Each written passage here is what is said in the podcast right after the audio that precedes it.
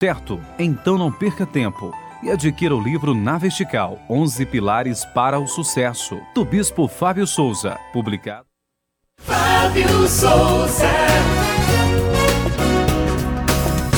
Bom, bom dia, minha querida Goiânia, bom dia, meu querido estado de Goiás, bom dia, Brasília e Distrito Federal, as nossas praças, onde a TV está chegando em TV aberta para você ligar aí na tua casa, no lugar do seu trabalho, para você ligar a televisão no bar ou no restaurante. O programa Fábio Souza com você está chegando do dia 7 de fevereiro de 2022. Eita, como passa rápido, não tem jeito não. Bom, uh, bom dia a você que está nos vendo pela parabólica, também pela internet, e você que nos ouve ou nos uh, uh, escuta, sei lá se é ouve, escuta, pelas ondas da rádio, MFM Online. Obrigado pelo seu carinho, obrigado pela sua companhia. Boa noite para você que está nos assistindo no Repres Programa Fábio Souza com você. Como eu disse, está começando com muita notícia, muita informação, muita coisa para você ficar sabendo, muita notícia para você ter o conhecimento e assim formatar a sua própria opinião. Por falar em formatar a opinião, tá aqui Joab Araújo. Bom dia, Joab.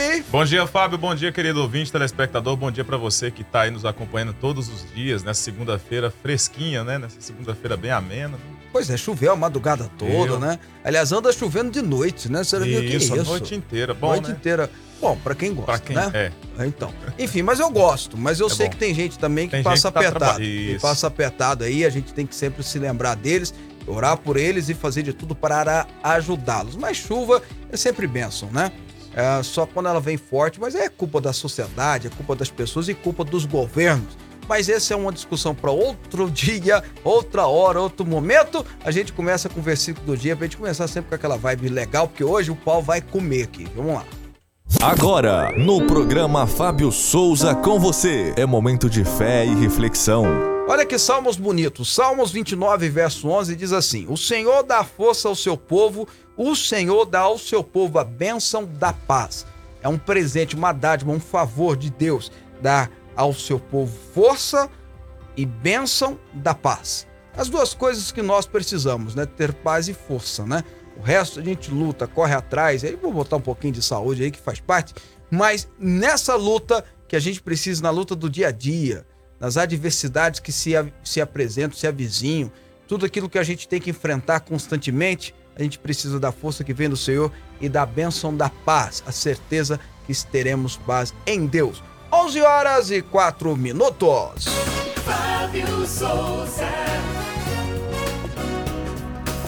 Bom, queridos telespectadores, queridos ouvintes, queridos que estão aqui também no estúdio, olha essa notícia publicada pelo jornal Estadão.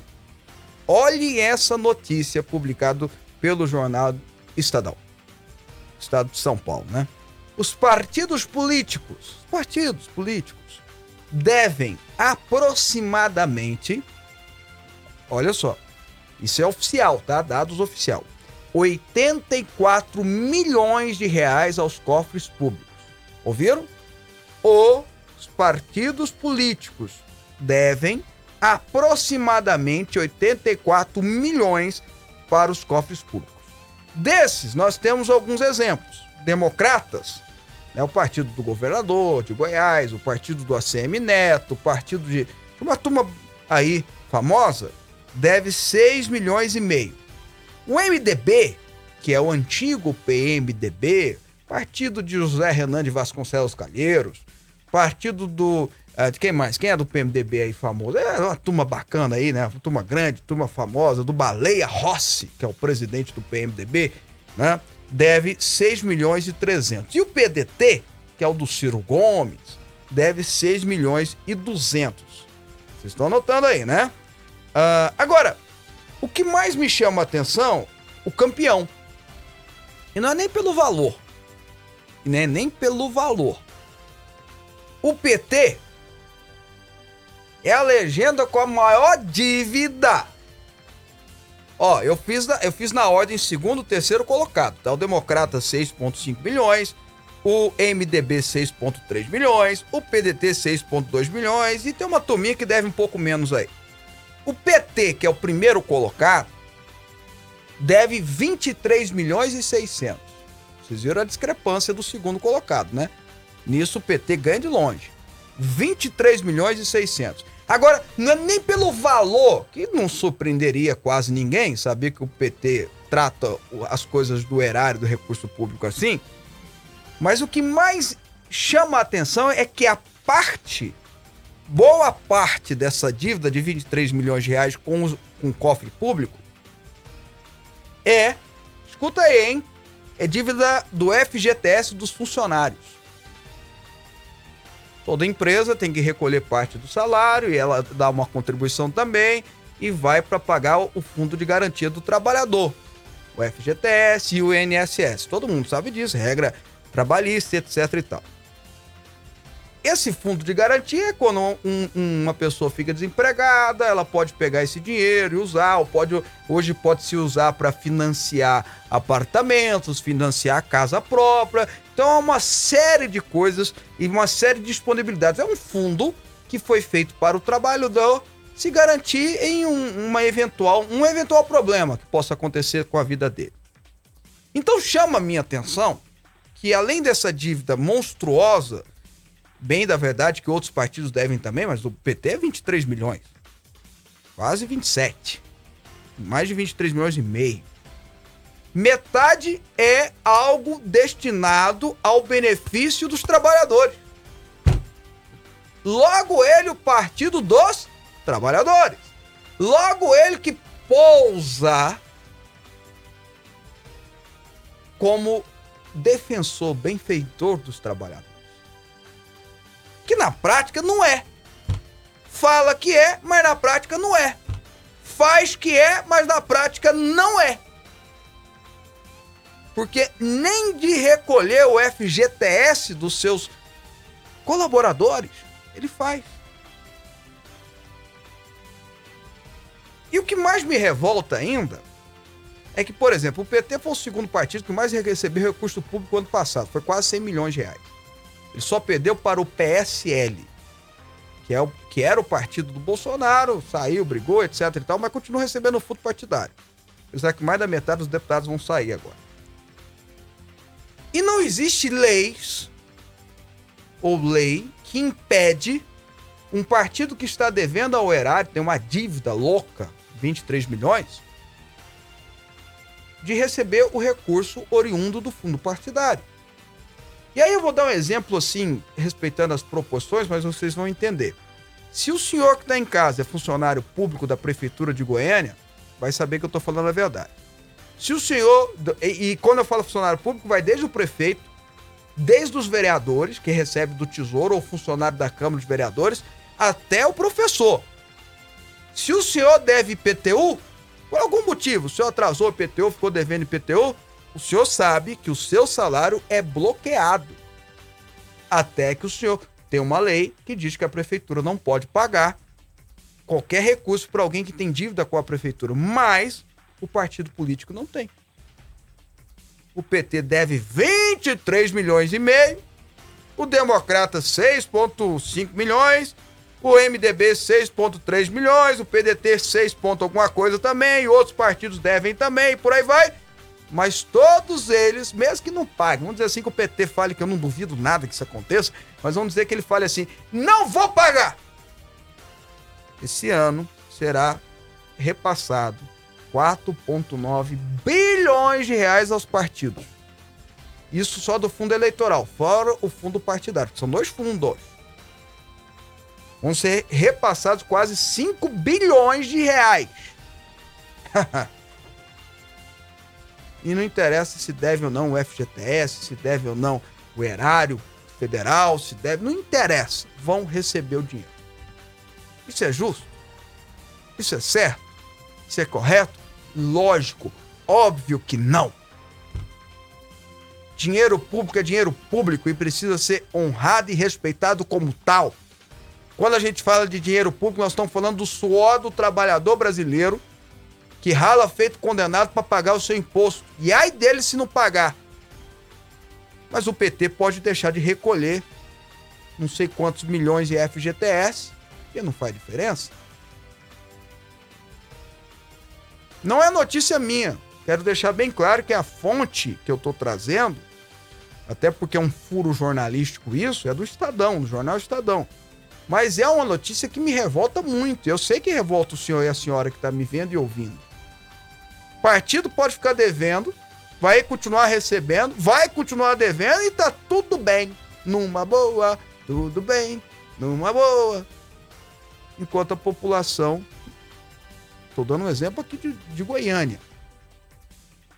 Até vereador, até vereador tem o salário bloqueado, porque recebe do tesouro do município, se ele deve um IPTU. Se ele atrasa o IPTU, mas o partido ó, pode ficar devendo 23 milhões de reais, que tá tudo bem numa boa. O partido que se diz representante dos, dos trabalhadores não repassou o valor do FGTS, do INSS, da Previdência e por aí vai. Dos seus colaboradores. Sabe uma coisa que eu aprendi, viu? Coisa que eu aprendi. A gente precisa começar a valorizar mais as atitudes do que as falas. O ser humano, o brasileiro, precisa valorizar mais as atitudes do que as falas. A gente dá tanta moral pra fala. Ah, o fulano é grosso, o fulano é isso, o fulano é aquilo. Ah, e vou mudar. O fulano vem cá na minha igreja e fala que tá defendendo o povo. O, o, fulano vai, sobe num palanque e faz aquele discurso maravilhoso. Ele grava um vídeo e põe na internet sensacional. Querido, começa a valorizar a atitude do cara e não a fala. Falar bonito tem muita gente que consegue, sabe? Começa a valorizar a atitude. Fala que defende trabalhador e não paga nem o FGTS. Brincadeira. 11 horas e 13, 13 minutos. Programa Fábio Souza com você. Aqui a nossa polêmica é organizada. É, meu amigo, fica devendo o seu imposto pra você ver, viu, ô, Joab? Tu vai ver o que vai acontecer contigo, tá? Cancelado, bloqueado, tudo. É, literalmente. Literalmente. Literalmente. Olha, o nosso querido telespectador Netinho do Guanabara tá mandando uma boa semana para mim, pro Joab, para todo mundo que tá assistindo. E o Reginaldo Lucena, nosso colega, inclusive, parabéns mais uma vez pelos comentários. Obrigado, Reginaldo. Reginaldo, que é aqui 62, tá registrado, colega nosso lá da Positiva. O Josimar de Anápolis, é só o governo descontar essa dívida agora nessa eleição. O problema é que não tem lei para isso, Josimar. Precisava ter. Precisava ter lei. Então não tem amparo legal, entra na justiça, derruba. Não pode nem bloquear. Tem que ter uma lei, igual tem aqui em Goiânia, tem que ter uma lei federal nesse sentido. Né? Ah, congressistas! Pior que hoje, esse ano não se aprova nada, né? Esse ano o Brasil funciona até junho.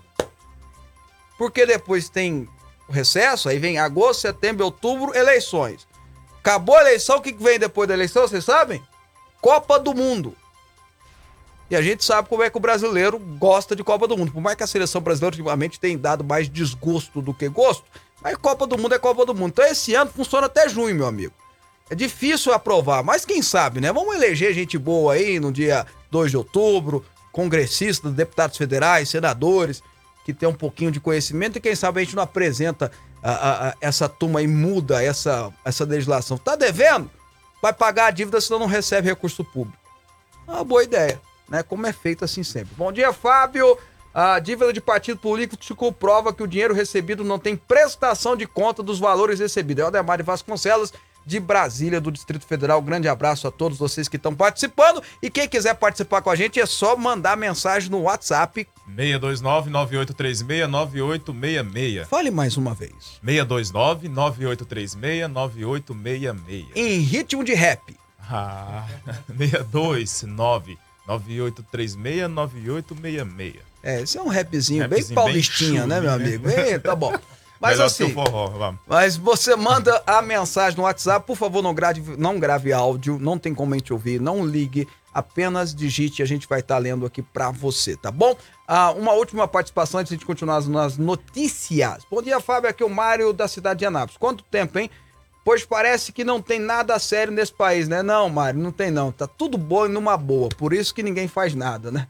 Tá certo, Mário. Obrigado pela participação. Uh, Mário é que é meu primo, né? Mário Souza deve ser meu primo. Vambora. A Justiça Federal em Brasília rejeitou a denúncia contra o ex-presidente Michel Temer, o ex-ministro de Minas e Energia Moreira Franco e mais seis pessoas pelos crimes de corrupção e lavagem de dinheiro. Para o juiz Marcos Vinícius Reis Bastos, da 12ª Vara Federal do Distrito Federal, não há justa causa para dar continuidade à denúncia, que considerou, abre aspas, genérica e desprovida de elementos mínimos que lhe deem verossimilhança. Bastos também afirmou que a acusação contém quatro relatórios policiais extensos, que não provam efetivamente nada sobre fatos apresentados na denúncia. Além do ex-presidente e do ex-ministro, a decisão também beneficia o ex-presidente da eletronuclear Otton Luiz Pinheiro da Silva, o amigo pessoal de Temer, João Batista. O Brigadeiro Filho, Otto. Ah. Isso. Conhecido como Coronel Lima, um dos sócios da empreiteira Engevix, José Antunes Sobrinho, e os empresários Carlos Alberto Costa, Maria Rita Fratese e Rodrigo Castro Alves Neves. Em 2019, o juiz federal Rodrigo Castro, Não, Marcelo, Marcelo Bretas, Bretas, aliás, Bretas. aceitou a mesma denúncia e Temer chegou a ser preso em março daquele ano. A defesa dos acusados recorreu. E o caso foi parar no STF, onde o ministro Alexandre de Moraes considerou que Bretas não tinha competência para julgar o caso e o enviou para a 12ª Vara Federal do Distrito Federal.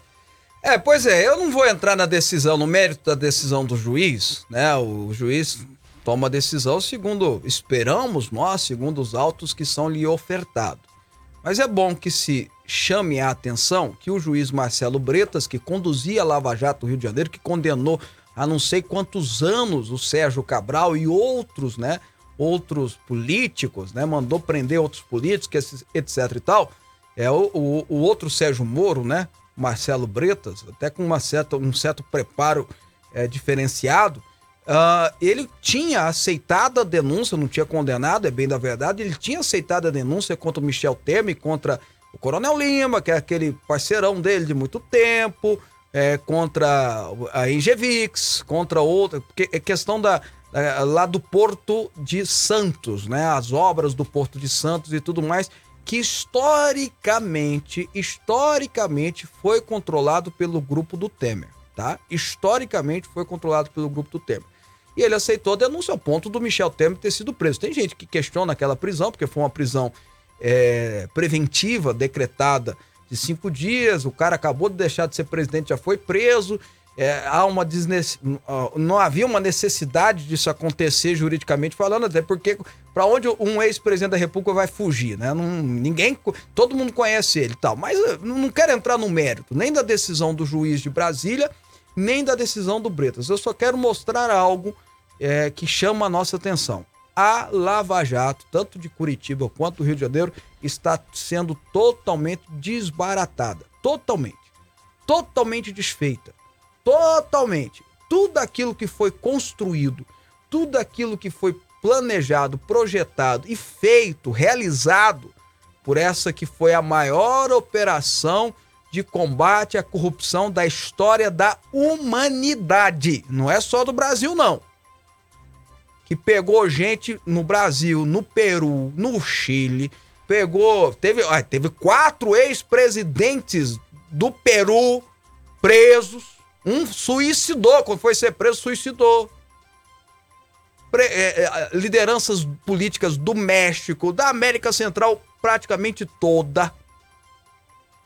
E do Brasil não foi diferente. Que aqui no Brasil é verdade, pegou muito mais gente do PT, porque era eles que estavam no poder e foram eles que institucionalizaram tudo isso. Mas pegou o Eduardo Cunha, que era o algoz do PT, vocês estão lembrados disso?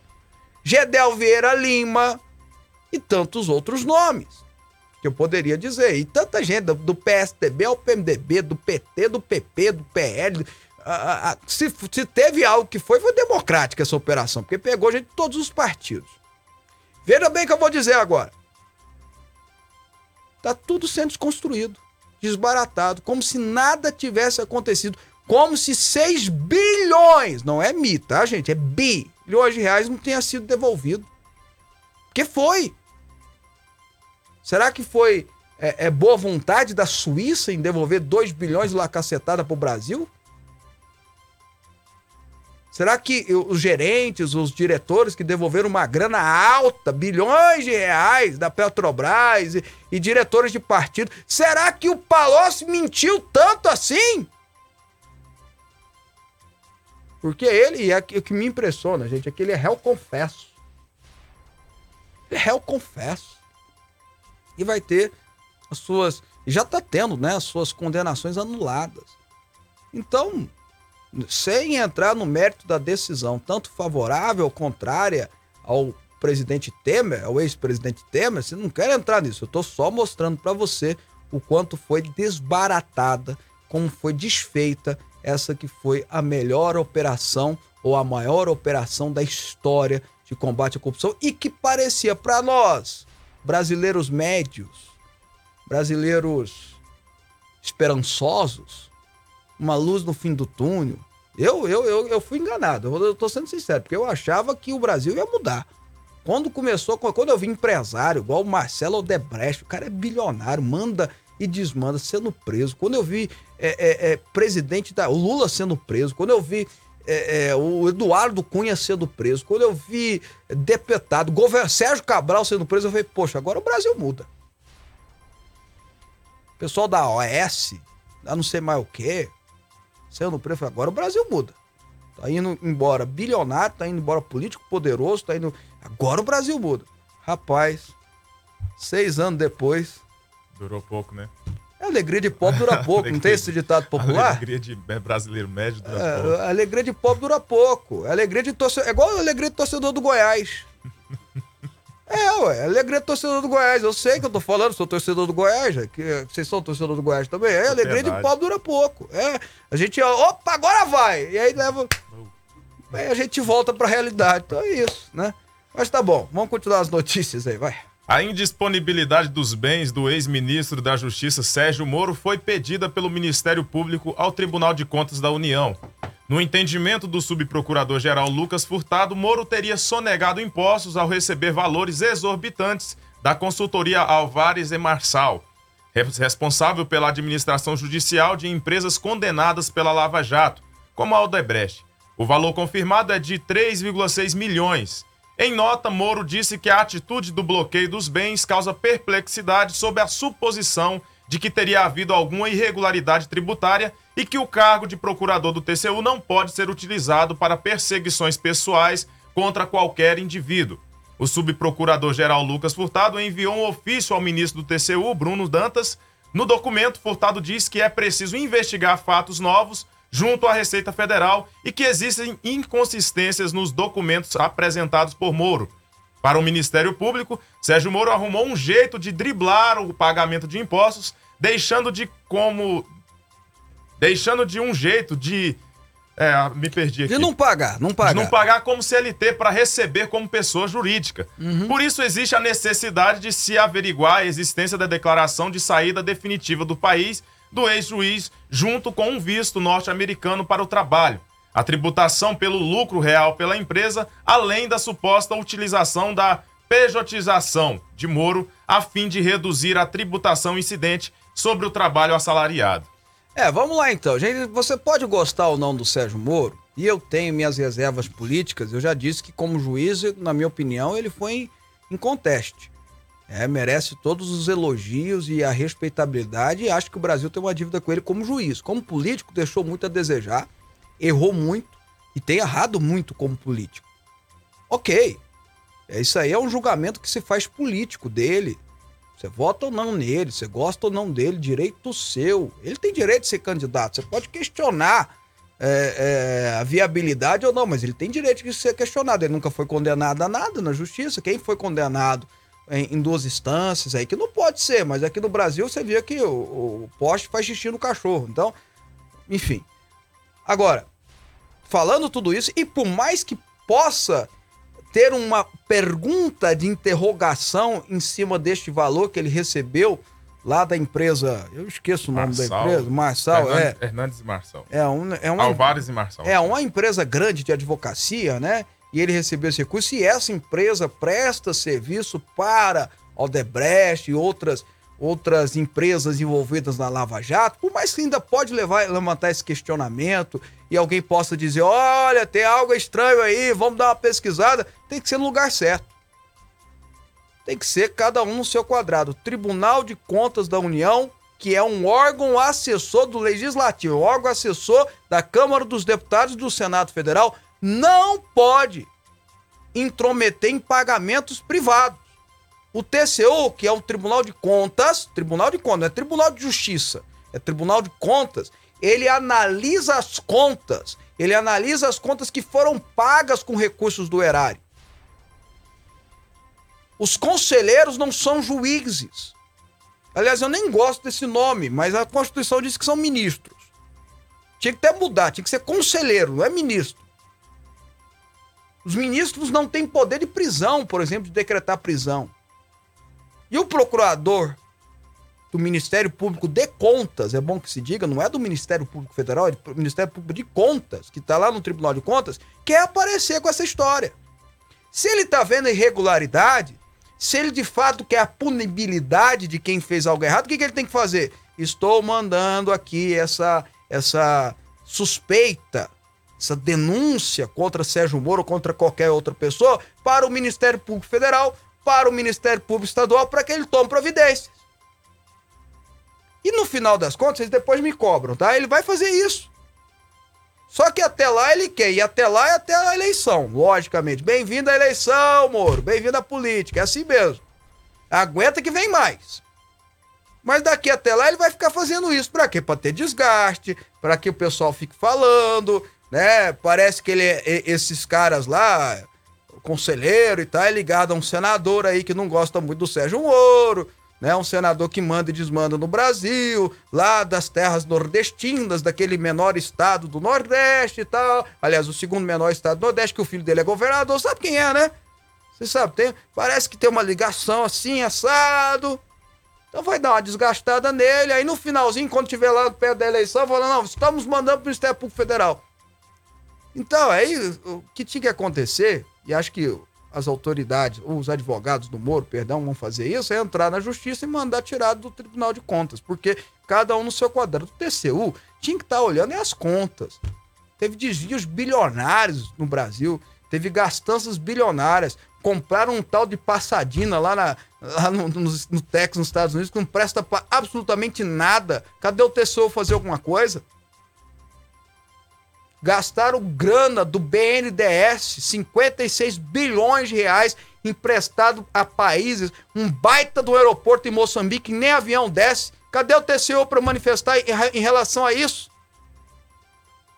Ou o TCU para manifestar, manifestar essa dívida de recurso público para com o erário de partidos políticos? Que recebe uma grana preta e não devolve no FGTS, que tem que ser recolhido dos seus colaboradores. Mas não, vamos atrás do Sérgio Moro. Se o Sérgio Moro cometeu alguma irregularidade, então que o Ministério Público de Contas passe ao Ministério Público Federal e ao Ministério Público Estadual para tomar as providências. Mas não ficar fazendo teatrinho que me parece amando de alguém. A pré-campanha do ex-presidente Luiz Inácio Lula da Silva ao Palácio do Planalto conta com antigos aliados e auxiliares que acompanharam o petista durante os seus governos e saíram chamuscados da presidência ou da linha de frente da base aliada no Congresso. Em comum, todos foram investigados pela Justiça durante e depois dos mandatos do PT. No caso mais emblemático, Disseu foi condenado no Mensalão e na Lava Jato. A falta de renovação na equipe, que agora aconselha ou apresenta sugestões formais ou informais a Lula na disputa com o presidente Jair Bolsonaro, joga no embate eleitoral trajetórias de envolvidos em esquemas, o que não passou despercebido do eleitorado. No caso, os nomes são Gleisi Hoffmann, Franklin Martins, Delúbio Soares e José Disseu. É, a Gleisi, como é que é? A Gleisi Hoffmann, Hoffmann, é deputada federal, ex-senador, ex-ministro da Casa Civil da Dilma e tem uns nomes, tem um nome muito, tem muito, muito é, diferente na planilha é. do Aldebrecht, né? Chamam ela de amante na planilha. Quer, quer discutir, discute com o Aldebrecht. Telúbio Soares, boiano, né? Foi tesoureiro, foi preso. Zé Disseu nem se fale. Um dos homens mais perigosos desse país. Franklin Martins. Franklin Martins, é, esse eu acho que eu não me lembro se tem alguma acusação contra ele ou não. Então por isso que eu, que eu pulei ele, né? Franklin Martins era aquele que era comentarista da Globo, mas na verdade era um canhoteiro mais comunista do que canhoteiro até. Enfim, essa turma está aconselhando o presidente Lula, o ex-presidente Lula, o livrado Lula, o candidato a presidente da República nesse ano, Lula. E é essa turma que vai voltar ao poder. Essa turma que numa eleição do Lula vai voltar ao poder. É, José Disseu, Delube Soares, Gleice Hoffmann e Companhia Limitada. Essa turma. Aí até a Dilma, né? A Dilma falou: ah, eu, não, eu não volto pro governo, né? Porque o Lula já deu um jeito de tirar ela. Porque o Lula não quer ter, ter uma, uma, uma semelhança com ela. Quer que o povo esquece que foi ele que pôs ela lá. Fez e o desastre todo que aconteceu no Brasil, que todo mundo sabe bem. Mas o que me impressiona, e me impressiona, e aí eu quero só chamar a reflexão, porque democracia é democracia, você é livre para dar o voto em quem você quiser, você é livre para escolher quem você quiser, e eu, se tem algo que eu luto, é por esse direito das pessoas escolherem quem quiser, mas pense bem. Essa turma que você quer de volta no poder ah, mas eu tô comendo carne, eu vou comer carne, né? Porque não é isso que eles estão falando? Na época do Lula, a gente fazia churrasco na laje. Poxa vida, eu fico. Toda vez que eu escuto isso, eu fico imaginando nós quatro aqui, porque é sempre nós quatro, comendo um churrasco na casa do Helder. Então, o Helder soma uma carninha pra nós, aí chega um grupo de bandido, ó, oh, tamo entrando aí. Aí pega a televisão do Helder, pega o, o som do Helder, pega sei lá o que do Helder, pega até o cachorro do Helder vai levando. Aí a gente fala, Helder, você não vai fazer nada, não, eu tô comendo carne. Não. Tô comendo carne. Tá tudo bem. Mas eles estão roubando suas coisas. Eu, não, eu, não, mas eu tô comendo carne, um churrasquinho aqui, ó. Pega aí a picanhazinha, tal, tal, tal. É lógico, eu tô falando isso. O Helder é muito mais de lado do que, do que de cá. Eu, eu, eu, só quis dar o exemplo, porque tem gente que é assim, vai ficar falando assim, não, eu tô comendo carne. O cara tá roubando você você tá comendo carne. Poxa, poxa vida, gente, pelo amor de Deus. Bota um pouquinho a mão na consciência aí. Bom, bom dia, rapaz. Estamos aqui, eu e a dona Neuza, assistindo o melhor programa de informações, opinião e entrevista do Brasil. É a Liliane Teixeira falando com a gente aqui. Mais uma participação, deixa eu pegar aqui, é o Jailton. Alô, Fábio Souza, bom dia. Será que o prefeito de Goiânia paga IPTU? É... Acho que sim, Jair, né? Espero que sim, né? Não sei. Não trava o salário dele, né? Ok. Uh, mais uma notícia e depois a gente vai para a entrevista. Olha, o vereador Renato Freitas, do PT, liderou uma invasão da Igreja Nossa Senhora do Rosário em Curitiba neste sábado, durante uma missa, interrompendo a celebração. Dezenas de pessoas com bandeiras do PT e do PCdoB entraram à força no templo e começaram a gritar palavras como racistas e fascistas, sem atender Racistas aos... e, fascistas. e fascistas. As velhinhas que estavam rezando. Isso. Okay. Tá bom. Sem atender aos pedidos do padre que queria continuar a missa, Freitas fez um discurso dizendo no meio da igreja que os católicos tinham apoiado um policial que está no poder. Para ele, os assassinatos de pessoas como Moise Mudiene é, e Durval Teófilo Filho, congolês, isso, teriam relação com a conivência das pessoas com fé católica e autoridades fascistas. Apesar de não estar provado que a principal causa das mortes de Mugeni e Teófilo Filho seria a cor da pele, Freitas anunciou que eles teriam morrido pela existência de um suposto racismo estrutural. Põe a cara do sujeito aí para mim, por favor. Põe a cara do sujeito aí, desse, do vereador petista.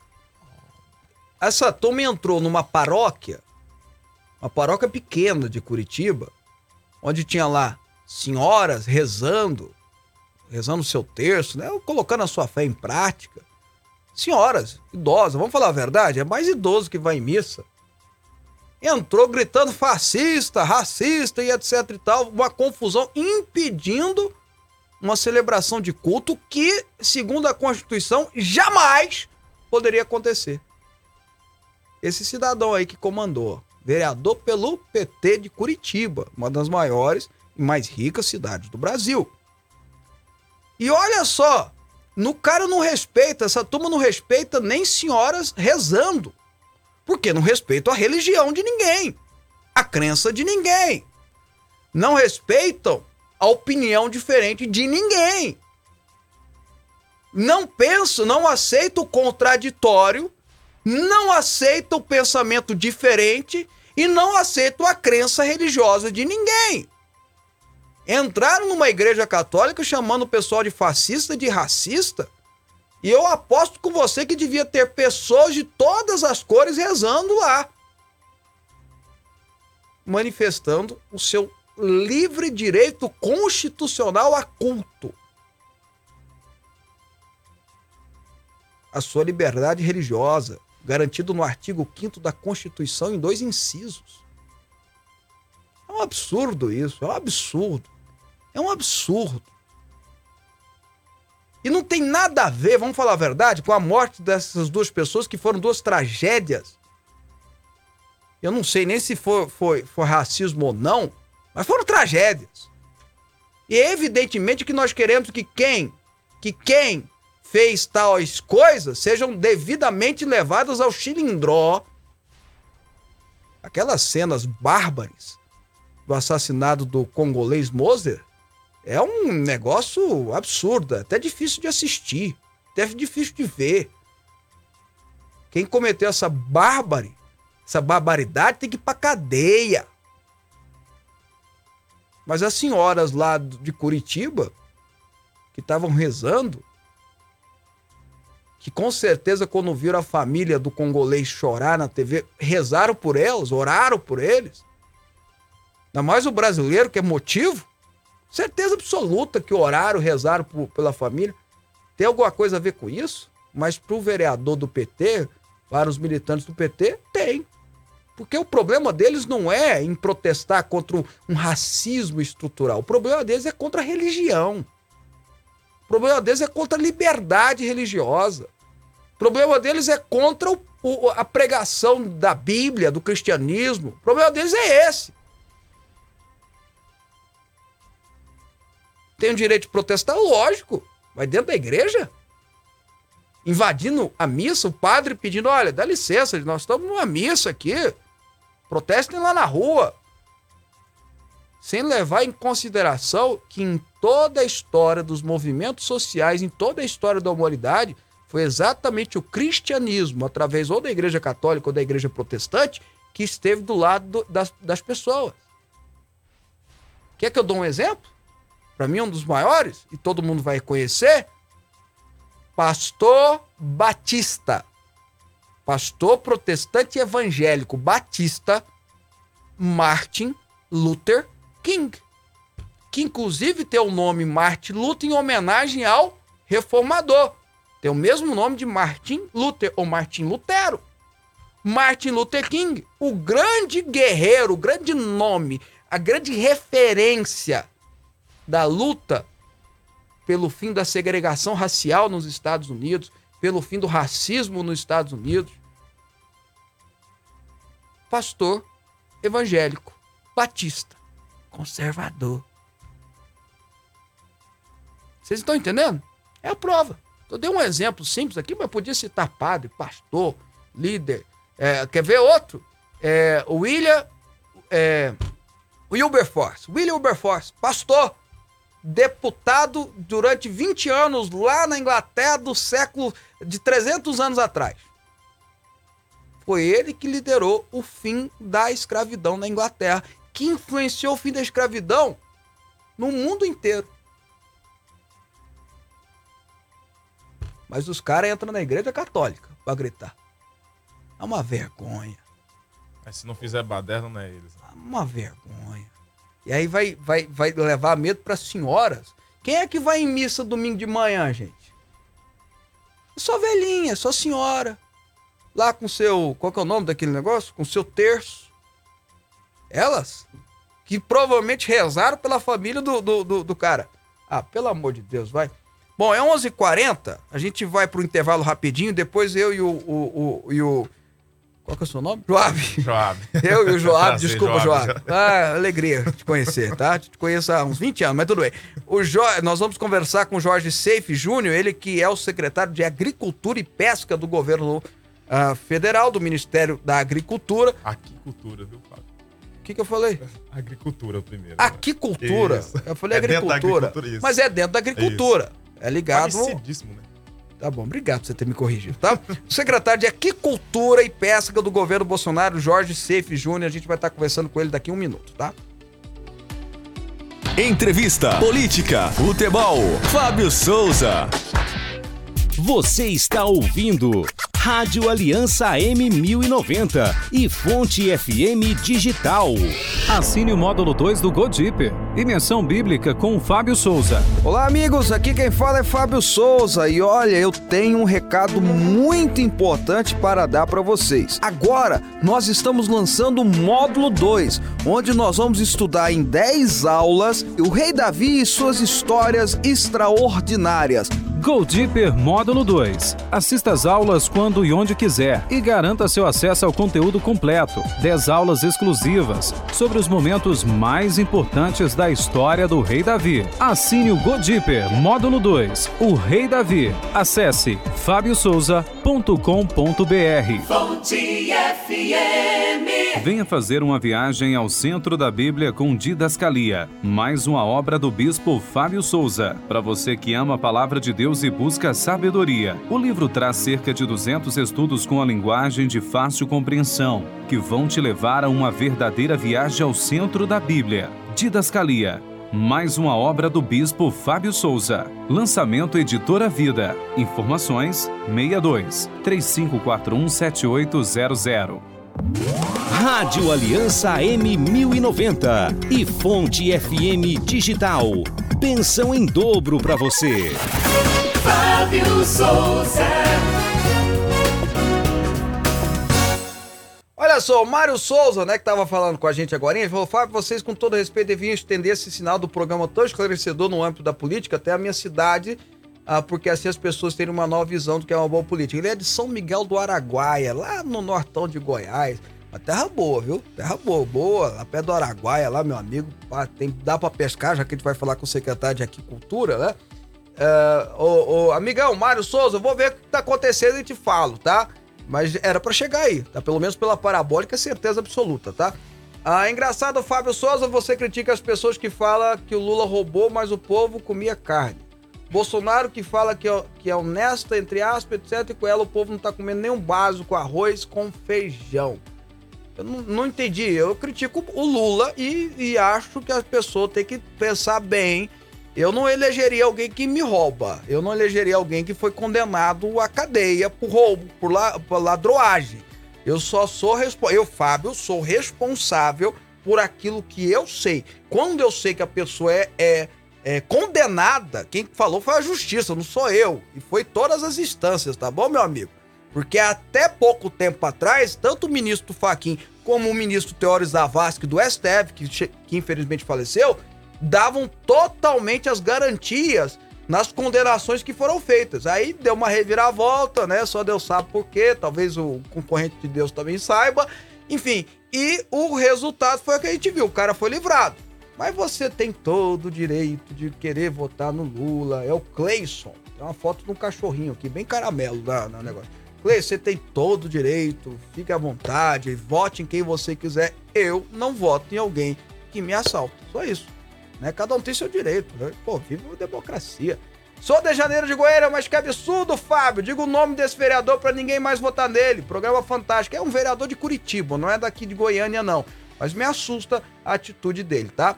E por fim, Fábio, estes tribunais federal, estadual e municipal não fiscaliza nada. Acho que tá falando dos tribunais de contas, né?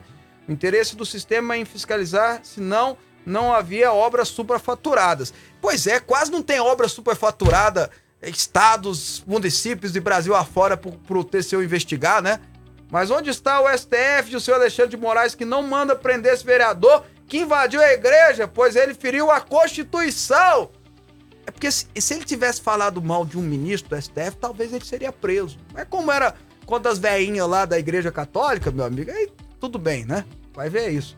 Bom, enfim, vamos, vamos mudar de assunto agora. A gente vai conversar com o secretário de Aquicultura e Pesca do Ministério da Agricultura, Pecuária e Abastecimento, o secretário Jorge Seife Júnior, que já está com a gente. Secretário, bom dia, é um prazer tê-lo no programa. Bom dia, Fábio. Bom dia, Joab. É uma honra muito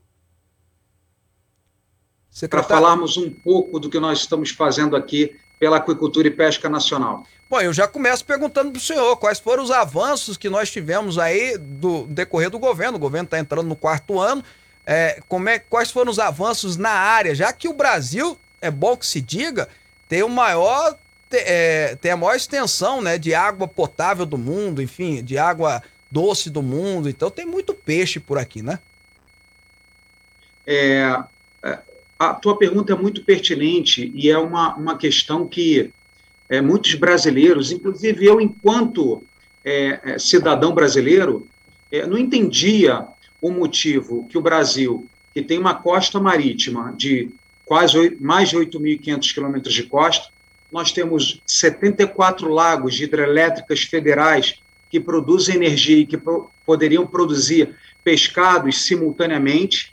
Nós temos o maior rio do mundo, nós temos a maior ictiofauna, ou seja, a maior variedade de espécies marinhas do mundo, e água potável, é, terras agricultáveis, um, um clima predominantemente é, tropical que facilita né, a produção, por exemplo, na aquicultura. O que acontece é, quando nós olhamos para os outros setores do Brasil, e eu me refiro aqui à produção de proteínas animais, vocês estão me ouvindo bem? Meu áudio está bom aí? Pode continuar, secretário, está tudo bem. Então, então, quando nós olhamos que o Brasil é um dos maiores exportadores de suínos do mundo, né? Quando não é o primeiro lugar, é o segundo, estamos sempre ali no, nos top five. Quando nós olhamos a questão das aves, mesmíssima coisa, somos um dos maiores exportadores. Bovinos, a mesma coisa.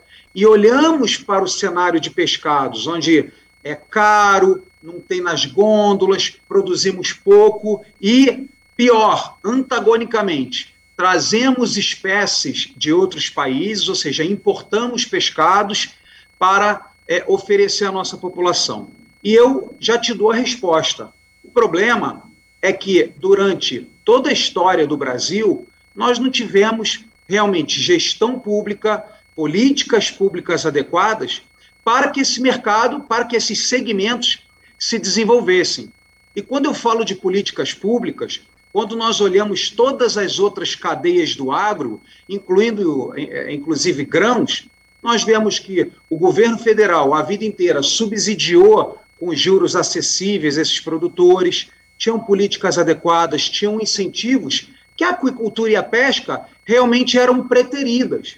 Então, é, o nosso, a nossa missão aqui, Fábio, Joab e a todos que nos assistem aí, já deixando um grande abraço, e agradecendo pela audiência, o, o grande problema é que realmente nós não éramos vistos. E quando eu falo não éramos, eu falo de Brasil e falo como produtor rural. Né? Minha família, durante os últimos 50 anos, se dedica às atividades de produção de pescados.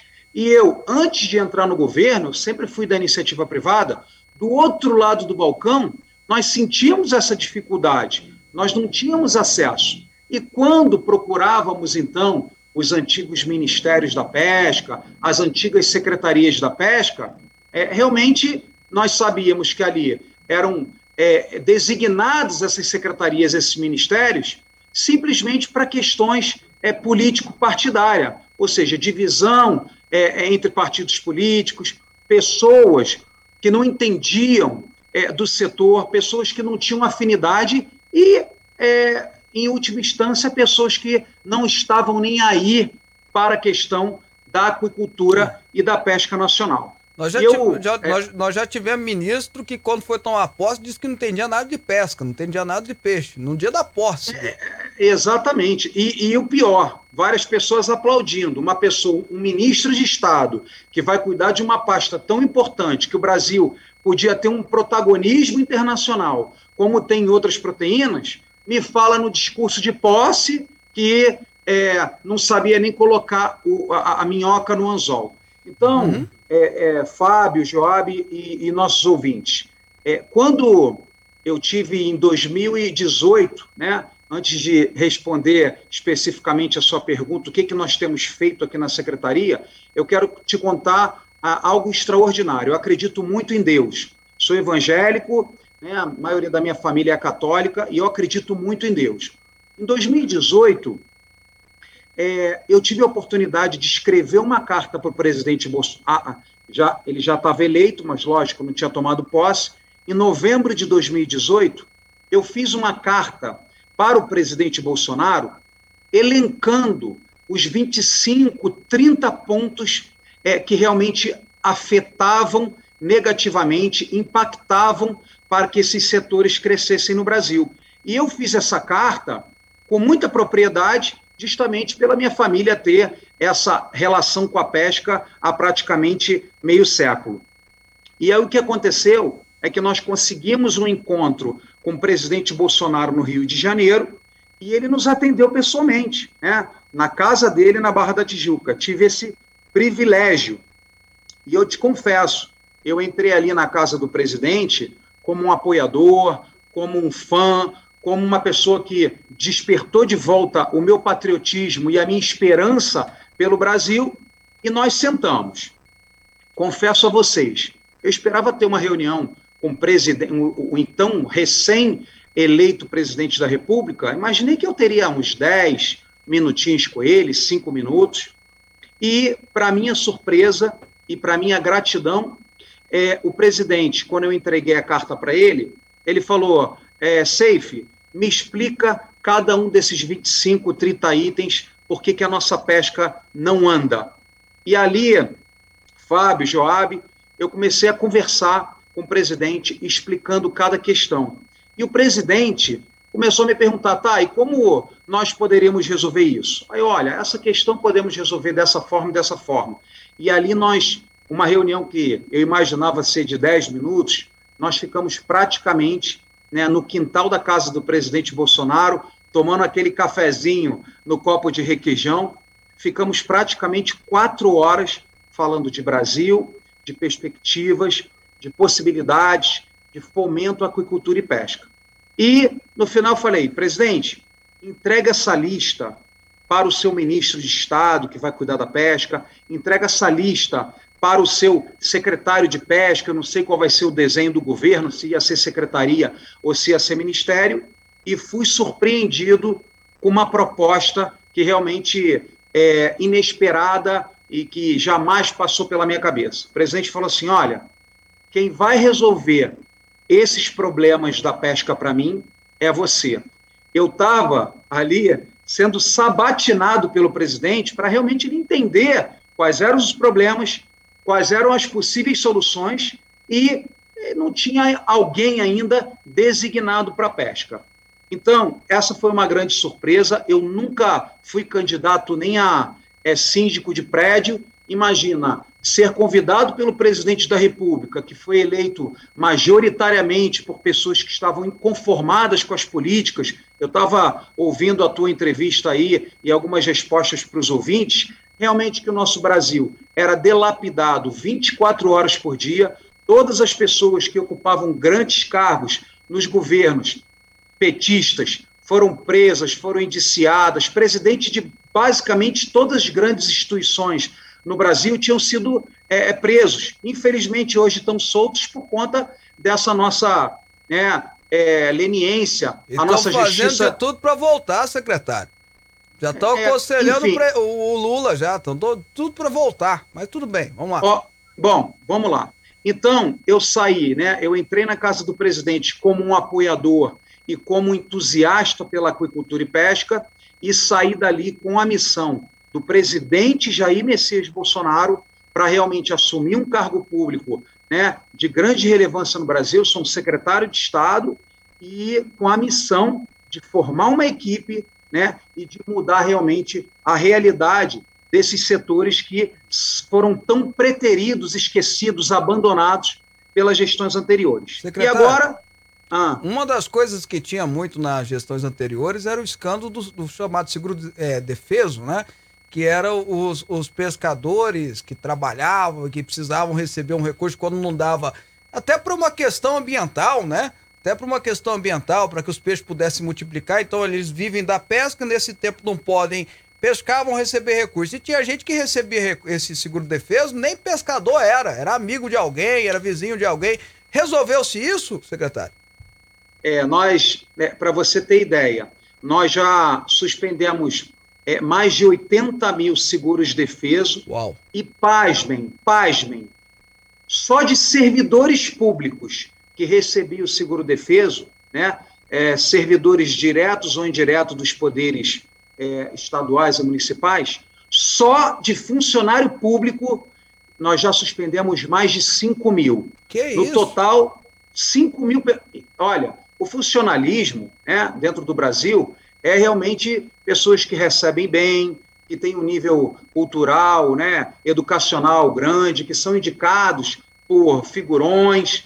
E a, a- a certeza da impunidade era tão grande que até servidores públicos, né, aposentados, servidores públicos, pessoas já falecidas, é, pessoas que é, não sabem diferenciar um camarão de uma baleia, recebe- recebiam seguro-defeso. O que, que nós fizemos?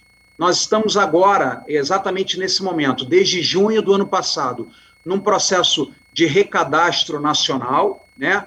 E isso aí, é, é, esse recadastro nacional, nós estamos checando CPF, verificando se a pessoa realmente tem a prova de vida, se a pessoa tem, se bate, né, a fisionomia, né, aquela identificação facial e a identificação é, de digital, para realmente saber se ela tem o direito. Olha só que absurdo. Eu considero é, o seguro defeso a maior fraude previdenciária do mundo.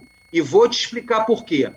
Custa para o brasileiro aproximadamente 3 bilhões de reais ao ano e, não são palavras minhas, a Controlador- Controladoria Geral da União identificou que a cada 10 recebedores do seguro defeso, 7 não exercem a profissão. Que Então, isso? esse é, é brincadeira. É, a- o recadastro exatamente está buscando esse, esse público verdadeiro, checando se a pessoa é viva ou morta, checando se a pessoa trabalha é, na pesca, checando se essa pessoa é, é verdadeira. Ó, eu, eu tenho até medo aqui de, de falar alguma uma palavra ofensiva, mas a, a certeza da impunidade das pessoas que pediam seguro-defeso é tão grande que no Espírito Santo nós pagávamos seguro-defeso para uma senhora que, ao cadastrar, se cadastrar para receber o defeso, eh, eu posso falar um- uma palavra feia aqui? Você Fica me à autoriza? vontade, fica à vontade. a pessoa se cadastrou como nome, né?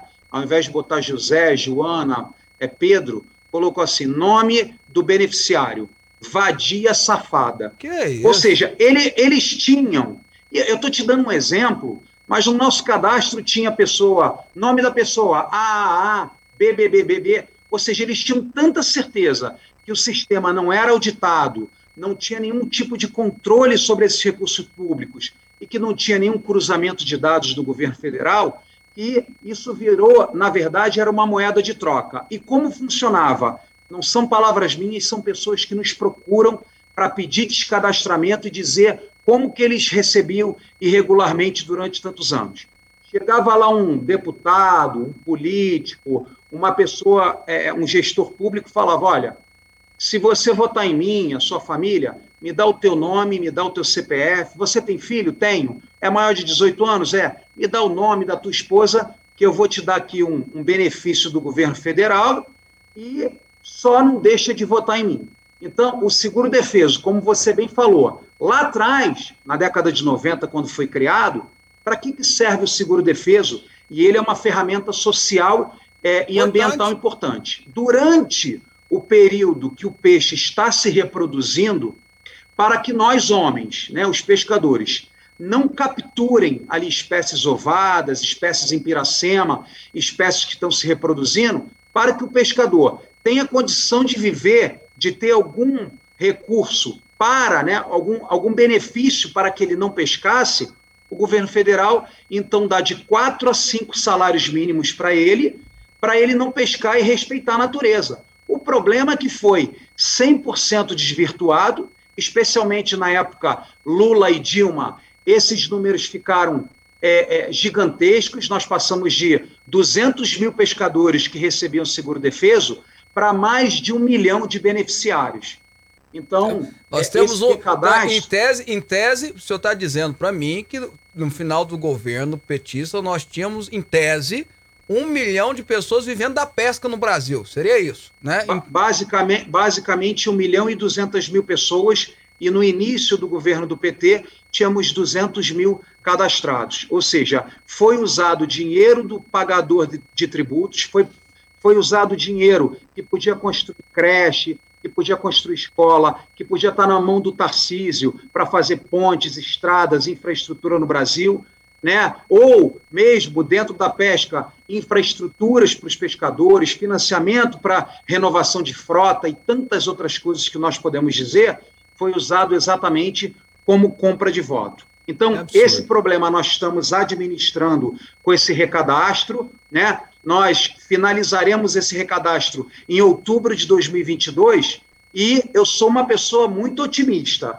Eu creio que ao final do recadastro, com os cruzamentos que nós estamos fazendo de CPF, sabendo se a pessoa tem um emprego formal, sabendo se a pessoa é aposentada, fazendo é, é, é, cruzamento no CISOB, né, que é o sistema que diz se o cidadão está vivo ou está morto, e também cruzamento com validação de CPF, nós devemos economizar para o brasileiro aproximadamente um bilhão de reais. E eu estou sendo otimista, mas conservador, porque uhum. se realmente nós tivermos nesses 15, 20 anos, né, que o PT administrou e liberou esse recurso para compra de votos, nós poderemos chegar aí a 500, 600 mil pescadores, que é praticamente a metade do valor que os brasileiros pagavam para pessoas que realmente não pisam pé na água. Então, essa, por exemplo, é uma grande ação que tem o Secretário. cunho social e que tem o cunho é, ambiental. Secretário, eu vou, eu vou pedir para o senhor para a gente marcar um novo dia para a gente conversar. O nosso tempo estourou, nós já estamos entrando no próximo programa já. Quero agradecer muito a participação do senhor e, ó, por favor, põe a PF em cima de quem foi o responsável por isso, até porque certamente se beneficiou por muito tempo. Esse é grupo político que se beneficiou. Secretário, obrigado pela participação. Vamos marcar outro dia. Bom dia ao senhor. Vamos, vamos eu tenho bastante novidades para os aquicultores e pescadores do nosso Brasil. Quero agradecer a todos vocês pela confiança e pela oportunidade de falar um pouquinho do que nós estamos fazendo. Muito obrigado, Joab, muito obrigado, Fábio. Um abraço para o senhor. Tá aí, conversamos com o secretário de Aquicultura e Pesca do Ministério da Agricultura, Pecuária e Abastecimento, Jorge Seife Júnior. Rapaz, Tanta coisa, né? Vou que te falar. Que tanta história de pescador que tinha aí, meu Trágica amigo. também, né? Trágica, tá louco. Vambora, né, Joab? Amanhã a gente volta. Fábio. Vamos. Um abraço para você, Fábio. Um abraço para você, ouvinte. Um abraço para você, telespectador. E um abraço, uma boa noite para você que tá nos vendo aí no, rep... no... no Repeteco. Repeteco. No Reprise, ok. Reprise. Bom, gente, obrigado pela sua companhia, obrigado pelo seu carinho. Que Deus abençoe e boa semana, ó. Juízo, hein? Tchau.